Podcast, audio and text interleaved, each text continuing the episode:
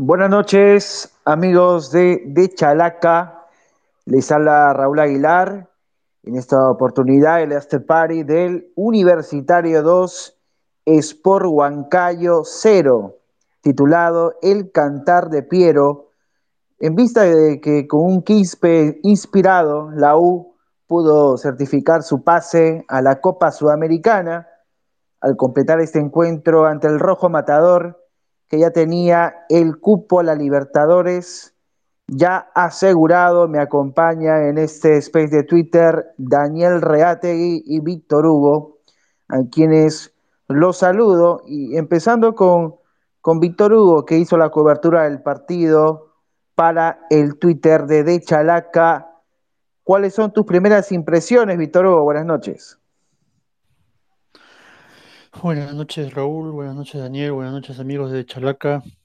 Bueno, un partido que va a quedar marcado para siempre por lo sucedido ayer, el fallecimiento del hincha Rema Alvarito, que conllevó a que el partido se, recién se termine hoy. En estrictamente lo futbolístico, creo que lo más destacado es eh, que Piero Quispe se encuentra con el gol, algo que era ya una especie de mito en torno a él, que era un jugador de buenas actuaciones, de intenciones, pero que no finalizaba las jugadas, que tenía poco gol. En las últimas fechas parece estar encontrando su mejor forma y sobre todo sobre todo en ese partido final, ¿no? En el, en el Monumental en el que ha anotado dos goles para el triunfo que le asegura al cuatro Rema su participación en la Copa Sudamericana del próximo año.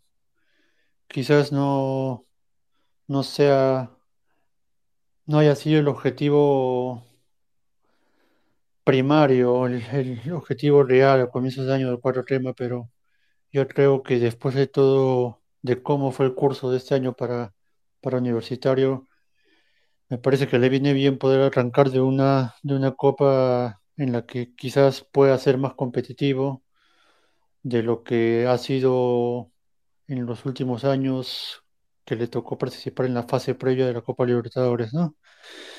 Y bueno, el cuadro huancaíno ya era, ya era ya estaba confirmado como Perú 4, le tocará arrancar desde la fase, desde la primera fase de, de, de, calificación de la Copa Libertadores el próximo año y veremos cómo se puede, se puede armar de cara al próximo año.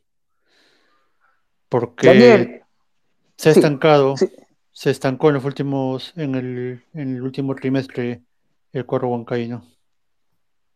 Así es. Daniel, un partido que creo que eh, se termine en esos 15 minutos que, restaban de la primera mitad, porque llega el segundo gol de universitario y al segundo tiempo eh, creo que de, alguna manera la U deja estar a Huancayo, le entrega un poco el protagonismo del partido, la pelota, y la U maneja el trámite ya con el resultado a favor, y no pasa mucho en el segundo tiempo. De, es decir que eh, tal vez de no haber ocurrido la tragedia del domingo, hubiésemos eh, visto un partido más entretenido. Eh, el día domingo es el día oficial del partido y, bueno, hoy creo que eh, trastocados todos, tanto anímicamente y también creo que se vio reflejado en lo futbolístico, lo resuelve la U rápido y ya el partido entra en un estado de reposo en la segunda mitad, Daniel. Así es, Raúl, Víctor Hugo, eh, buenas noches. Eh, yo creo que eh, Huancayo, ya jugando con el resultado de César Vallejo y habiendo ya clasificado, asegurado su clasificación a Libertadores, creo que se dejó estar el conjunto de, Copilla. Eh, me parece que ayer tampoco tuvo un, un buen inicio de, de, partido. El gol de Piero Quispe a los 22 minutos, ¿no? El error, grueso error en salida de, Jimmy Baloyes creo que eh, acreditó o demostró que Huancayo no, no, no, no, tuvo una buena tarde, no hizo un buen partido en general, tanto ayer como hoy. Eh, y bueno, sí, el segundo gol de, de Quispe, creo que lo, más importante del, partido fue eso, ¿no? Que Quispe eh, marcó su primer doblete en primera división, se le exigía bastante al menudo jugador de universitario y apareció con dos goles, ¿no? Ayer de derecha, casi empujando la pelota, y hoy de izquierda en una jugada individual, eh, aprovechando ese pique corto, esa habilidad que tiene para el área, en el cajón grande, ¿no? De llevarse a varios jugadores y definir con mucha calidad cruzada ante la salida de Samus. Entonces, ya con, con los resultados, eso es eh, algo que también de repente habría que revisar para la siguiente temporada. No creo que las dos últimas fechas deberían jugarse en simultáneo porque eh, jugar ya conociendo los resultados de los equipos directamente competidores creo que también, eh, digamos, varía el ánimo de, cada equipo. ¿no? Yo creo que si Huancayo jugaba a la misma hora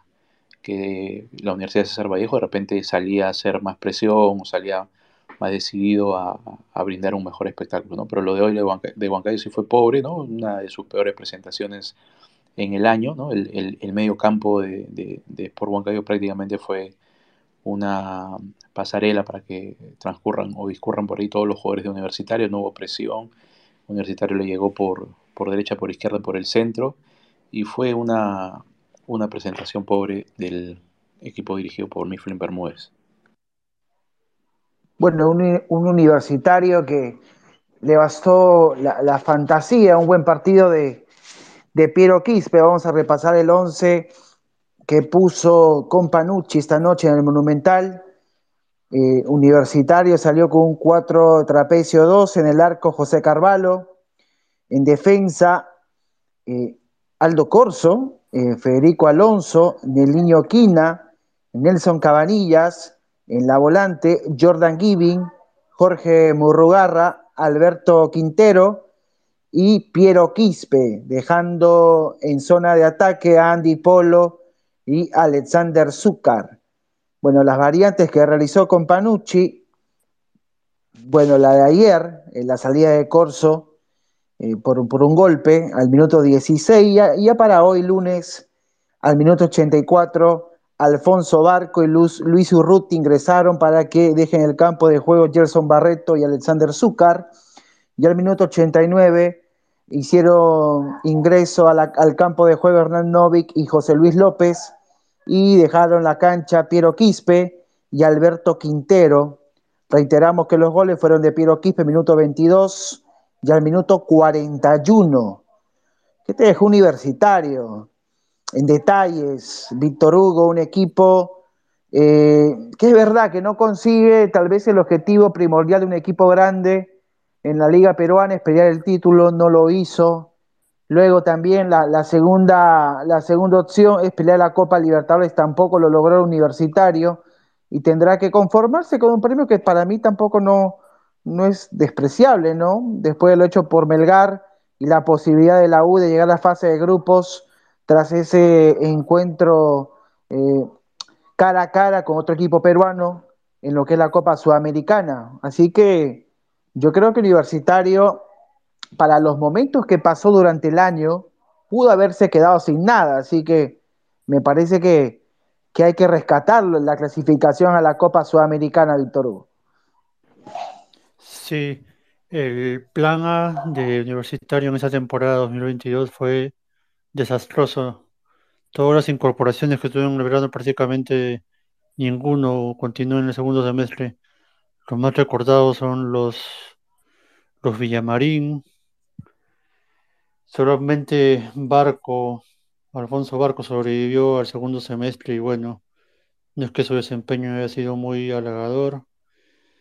Y creo que fue desastroso también lo del entrenador, lo del entrenador Gutiérrez y, y lo dicho, el plan A del universitario fracasó totalmente y, eso le comprometió en gran, en gran parte el año. Y recordemos que cuando se va Varela, el, goleador Varela, Universitario estaba fuera de todo. Y con Panucci le, le costó encontrar, encontrar la mano al equipo en las primeras, en los primeros partidos dicho está que Murrugarra casi no jugaba, no vi que estaba borrado, y solamente con el correr de los partidos lo fue tomando en cuenta y fue mejorando, y, creo que sobre todo Murrugarra fue, fue, terminó siendo un titular indiscutido y pieza fundamental en el equipo. Piero Quispe se fue retroalimentando mejor, y bueno, lo de Chucar fue, ha sido bueno, ha sido aceptable para lo que se esperaba y lo que se hablaba de él cuando se va el delantero Varela. Creo que Universitario termina pagando caro ese arranque pésimo que tuvo en el Rosura, el empate ante Cantolao, la derrota ante Municipal con ese deslice de Jacob que termina siendo otro refuerzo fracasado más en el cuadro Rema que no que no la acertó este año, ¿no? Veremos si la dirigencia logra mejorar ello y repotenciar a un equipo que me parece que ya cuenta con cierta base para el próximo año, partiendo de, lo que pueda hacer Piero Quispe, de, lo bien que, que, ha jugado Jordan Weaving, de, lo sólido que está mostrando lugar Creo que a Universidad le hace falta reforzar sobre todo la parte defensiva, ¿no? Que por varios momentos en el año se ha mostrado frágil. Y bueno, es una gran oportunidad para el universitario de, de comenzar a, a sentar una base, esta Copa Sudamericana, y por qué no soñar con ya pelear en serio el título del próximo año.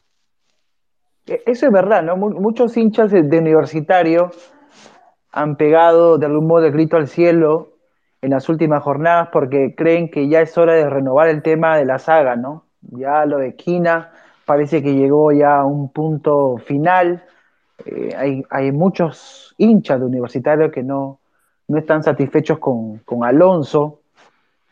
Y bueno, eh, a, lo que voy ahora con, con Daniel es para, para preguntarle si Universitario termina convenciendo este 11 que pone con Panucci y, que estoy de acuerdo con, con Víctor Hugo que Universitario termina levantando y creo que eso le permite obtener con seguridad y en una buena posición porque no termina padeciendo en torno a la, a la consecución del cupo a la Copa Sudamericana. O sea, la U tranquilamente se, se está llevando este, este pase pero aún así creo que la tarea pendiente para el otro año es, reforzarse, ¿no? Hay, digamos, jugadores que deberían mantenerse en el 11 base de este cuadro crema, y, lo importante con Panucci es que a pesar de la, de la, de, digamos, de la, del pase de, de Valera al fútbol saudí, y por ahí uno que otro jugador que vino como Jacob y, pasó desapercibido, con Panucci pudo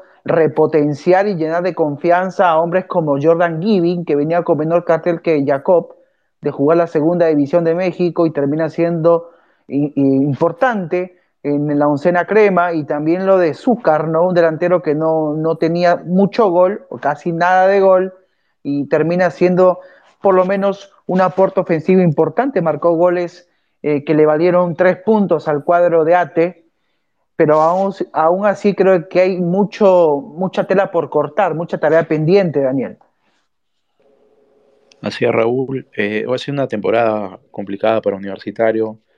Eh, a los, eh, aunque digamos institucionalmente el club se ha, se ha, estabilizado en cuanto a la dirección técnica, se ha tenido muchas complicaciones, ¿no? El tema de la eh, el estado de salud del Goyo Pérez, luego la fallida contratación de Álvaro Gutiérrez, que la verdad le, fue muy mal a, Universitario con él, no, no, no, no dio pie en, bola, eh, se fue tras una catastrófica derrota en el clásico en el Monumental, luego el interinato de, del Coco Araujo y eh, después la asunción de, de Compagnucci, ¿no? Si hay algo de lo que creo que Universitario en lo que Universitario basó su, eh, su candidatura al título de clausura fue que eh, va a terminar Universitario, o bueno, hasta el momento es el equipo con la valla menos vencida, ¿no? Apenas tiene nueve goles en, recibidos en el clausura y en el, la tabla anual, digamos, es el segundo equipo con la valla menos vencida después de, ¿Y a qué se, Dani, Alianza. ¿y, Y Daniela, ¿a qué se debe eso? ¿no? Porque tú, eres consciente de que la hinchada de la U ya no quiere a la, saga, bueno, la mayoría, no todos, ¿no? Ya no eh, quiere la saga Aquina Alonso, o, todo, o todo queda en manos de Carvalho, que hizo una buena temporada este año. Claro, ahora, la, saga de Universitario eh, creo que queda marcada por la derrota en el clásico en el, 4 a 1, ¿no? Sobre todo Federico Alonso, que a partir de ahí pues entró en un, si bien cierto ya venía cuestionado, pero eh, eh, la derrota en el clásico fue tan dura que obviamente todas las luces de las críticas se, posaron sobre él. Y hay que decirlo, ¿no? Universitario cuando no ha tenido Alonso y Aquina ha contado con dos jugadores interesantes como Rugel, como Piero Guzmán, que le han dado a Universitario, eh, digamos, o la tranquilidad de que, digamos, ya para el próximo año estos chicos, estos jóvenes tienen que ser eh, al menos uno de ellos titular en la saga. Y obviamente el gran nivel de, José Carvalho, ¿no? eso también ha sido a lo largo ya de varias temporadas, viene siendo uno de los baluartes de Universitario en el sistema defensivo. Y eso creo que yo que fue lo que posibilitó eh, que la U, eh, digamos, este, apuntara a la al, al, título del, clausura. ¿no? Tuvo una racha importante, apareció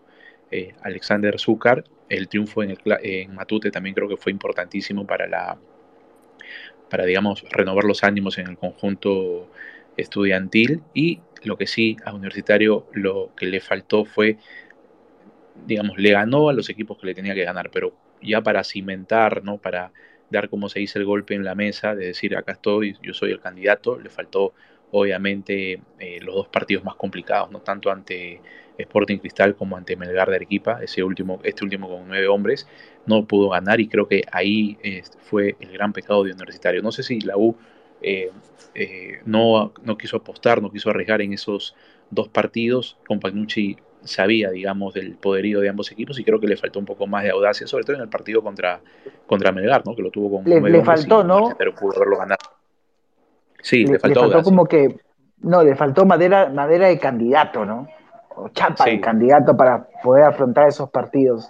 Es que creo que Universitario le falta, le, falta en cada una de sus líneas, sobre todo de, la volante para arriba, eh, más peso, ¿no? Creo que el plantel es muy corto, eh, no hay figuras pues, este, extraordinarias, ¿no? Fuera por ahí Hernán Novi, que por ahí te, te saca un, conejo de la galera y, por ahí Piero Quispe, que hoy día apareció, por ejemplo, en una buena dimensión, pero de ahí en más creo que Universitario le falta hilar, digamos, en este proceso de, un torneo tan largo como la Liga 1, eh, no solamente partidos, sino también creo que momentos, ¿no? Porque el, la U de la apertura es diferente al de clausura, hubo mucha irregularidad, hubo, hubo, mucha incertidumbre con el tema de los técnicos, Creo que todo eso terminó incidiendo en que Universitario por ahí no encuentre la regularidad y la tranquilidad, sobre todo que necesita un equipo como la tuvo Alianza este año, como la tuvo Melgar, como la tuvo Sporting Cristal, para poder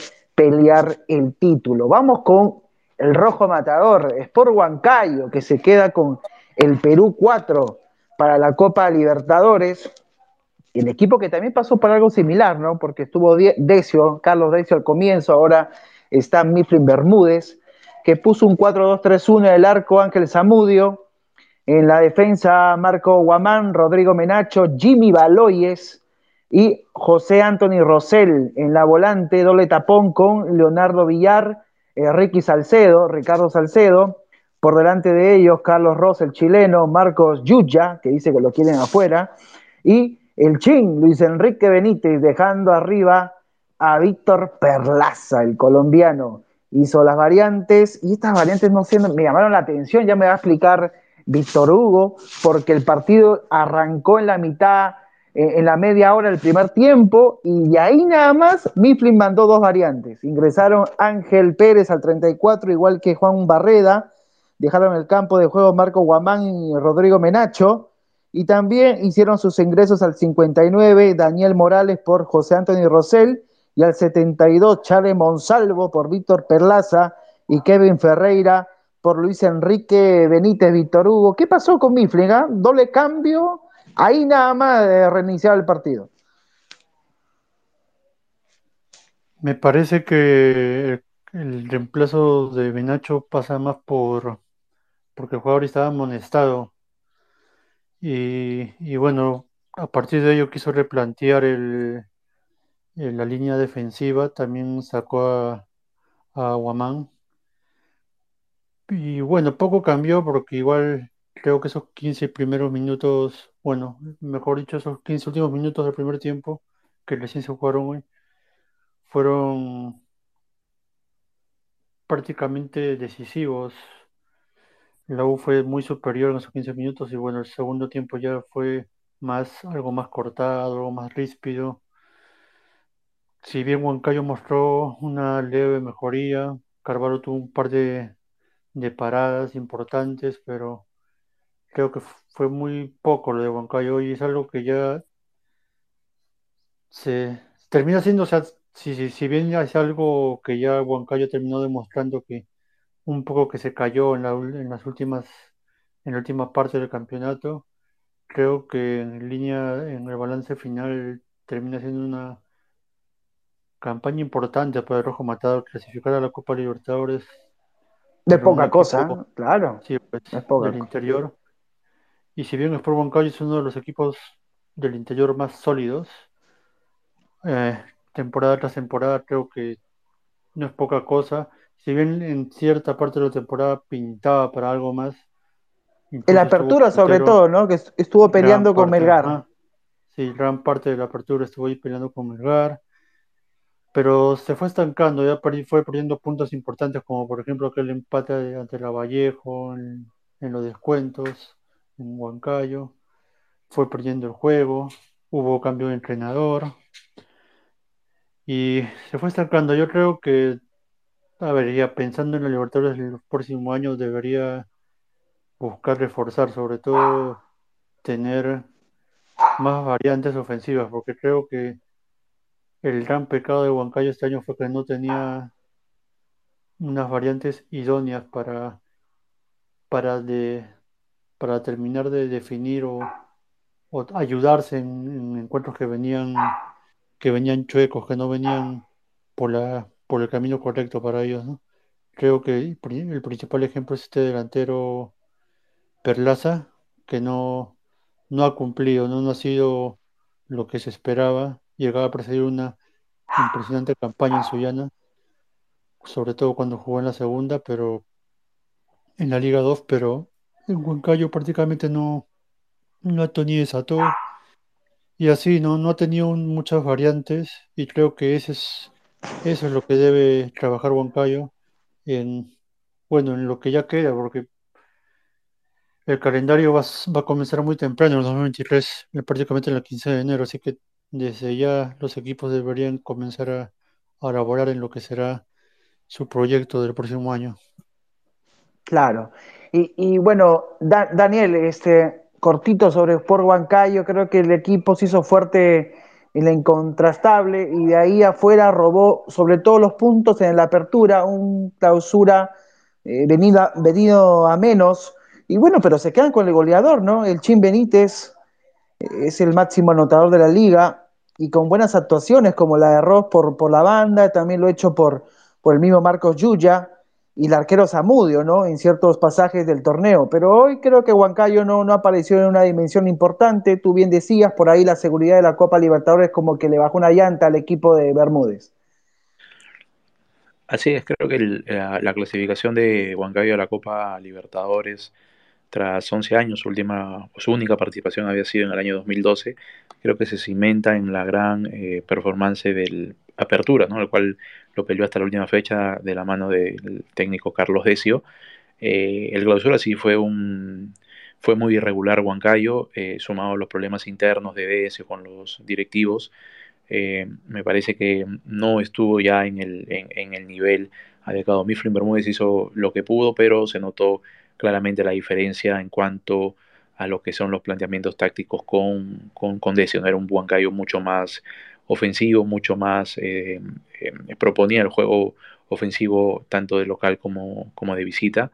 Pero bueno, es una gran oportunidad para el conjunto de Sport Huancayo. Ha tenido, es uno de los equipos de provincia con mayor roce internacional en los últimos años, desde el año 2016, que participa en Copa Sudamericana de modo consecutivo hasta, bueno, hasta, hasta, el, año, hasta el año pasado y ahora ha clasificado a la Copa Libertadores, esperemos que haga pues una buena campaña, eso sí va a tener que eh, reforzarse, ¿no? Porque el plantel que tiene Huancayo, si bien es cierto, Decio le sacó petróleo al plantel, es evidente que pues para jugar una Copa Libertadores y sobre todo las fases previas va a ser muy complicado para el conjunto de la ciudad incontrastable. No, sí, va a ser muy complicado porque para quedarse con el premio Consuelo de la Sudamericana tiene que pasar dos fases. va a estar bravo el tema a inicios del 2023 para el Rojo Matador. El árbitro fue Augusto Menéndez, acompañado por Albert Alarcón, Roger Azabache y César García.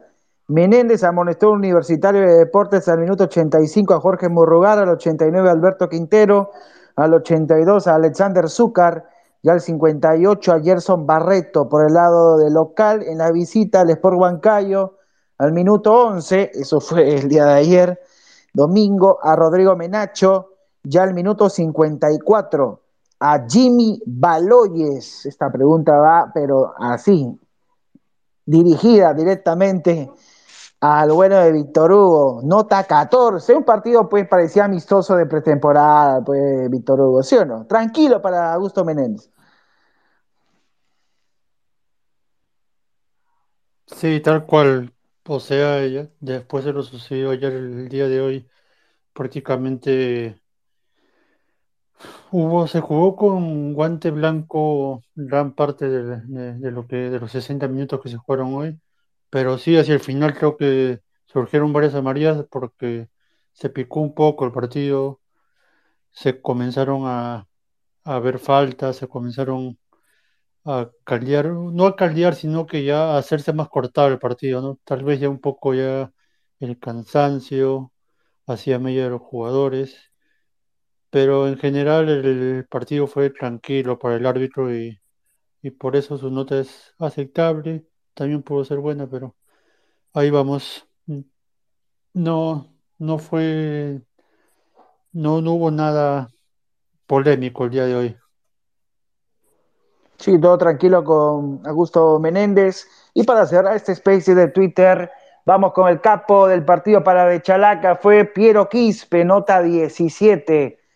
Rápidamente con Piero Quispe, Víctor Hugo y Daniel, creo que es importante para el porvenir de él y de Universitario que haya despertado, entre comillas, esta noche eh, Piero Quispe, ¿no? Para, para verlo con, con, lupa en los partidos venideros ya para el próximo año en Copa Libertadores, no, perdón, en Copa Sudamericana para Universitario, lo que puede dar el menudo volante eh, de ataque, de ofensiva Piero Quispe, ¿no? Hizo un buen partido hoy día, doblete, le pedían gol Piero Quispe te, dio gol, pero hay que llevarlo con calma. En general lo de Piero Quispe ha sido muy, muy bueno este año. O sea, creo que su irrupción a principios de año fue como un aire fresco para universitario. Fue lo mejor que tuvo universitario en la apertura, por así decirlo. No fue lo más, quizás lo único rescatable de aquel apertura desastroso y se fue encontrando y es un chico que está en fase de crecimiento todavía. Se ha ido encontrando, quizás la convocatoria también a la selección lo ha ayudado a tenerse confianza y ya en las últimas fechas ha encontrado el gol y creo que es la piedra angular de, del proyecto universitario de deportes del año 2023. Creo que es un chico que tiene bastante, bastante camino por recorrer, tiene un techo muy alto y, y lo de ese partido de ahora termina siendo quizás la mejor actuación por los dos goles en lo que va de su de su carrera. Creo que va a dar que hablar el próximo año. Y bueno, volviendo al tema de Universidad de Deportes, creo que ya puede tener una base con, con Panucci, con lo que hizo en esta clausura y quizás esté llamado ya a pelear en serio una Copa un, un cupo directo a Libertadores o por qué no el título en el próximo año.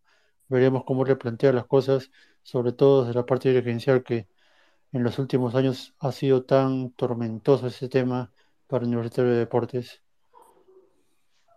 Daniel, Piero Quispe, ¿qué te dejó en este partido? Bueno, ya el último partido universitario en la, de los jugando de local en la Liga 1, en la despedida de Universitario del Monumental de este 2022, Piero Quispe. Bueno, evidentemente ha tenido un crecimiento Piero Quispe en esta última etapa del torneo, como coincido con Víctor Hugo, ¿no? Eh, esta, digamos, este desarrollo, esta evolución en su juego es, eh, digamos, probablemente consecuencia del llamado a la, a la selección, ¿no? Marcó un gol importante eh, hace algunas fechas en, en, el Monumental y hoy, bueno, y en este partido marcó dos goles, su primer doblete. Es un jugador muy interesante, incluso le ha ganado la, la pulseada a Hernán Novik, termina siendo Piero Quispe el jugador, eh, digamos, desequilibrante en universitario. Creo que eh, cierra de muy buena manera este 2022 y va a tener que trabajar ahora el doble porque los hinchas de Universitario ya se quedaron con la imagen, justo es hoy, eh, ha sido el último partido de la U jugando de local y ya se quedaron con la imagen de que Piero Quispe apareció con dos goles eh, y bueno, le van a exigir creo que el doble o el triple en el año 2023, ¿no? pero es importante su aparición eh, a, la, habilidad natural que tiene, le ha agregado digamos asistencia y hoy lo más importante que tiene el fútbol, ¿no? el desequilibrio, me gustó mucho el el, segundo gol porque ingresó, eh, no, no, tuvo miedo, eh, ¿no? ¿no? intentó descargar, sino que él mismo encaró hacia adelante como, como banda, ¿no? como tienen que ser los jugadores eh, diferentes y definió muy bien ante la salida de, de, Ángel Zamudio. Así que creo que bien ganada la calificación del capo con 17 para Piero Quispe.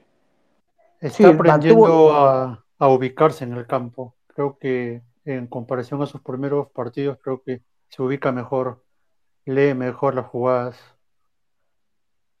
Y, hoy que no estuvo Novi, como que tomó la, la, posta de, estar más adelante, ¿no? De participar más arriba junto a, Azúcar y a, Quintero. Y me quedo con el segundo gol porque toma la pelota y la mantiene pegada en el pie, e, e, estira la pelota ante la marca de un defensor de Huancayo y luego creo que cruza bien de zurda el remate para el 2 por 0. Bueno, Universitario ganó, convenció, obviamente, ante un rival eh, que no, no dio, digamos, una, una muestra pues, de, querer competir el partido. Huancayo no, no, no, fue el Huancayo que por ahí hemos visto en otros juegos, pero eso es que le importa a Universitario. Universitario hizo su trabajo, ganó y estará en la Copa Sudamericana 2023. Esto ha sido el space de Twitter titulado El Cantar de Piero, por fin doblete de Piero Quispe para la victoria de Universitario de Deporte en este after party junto con Daniel Reategui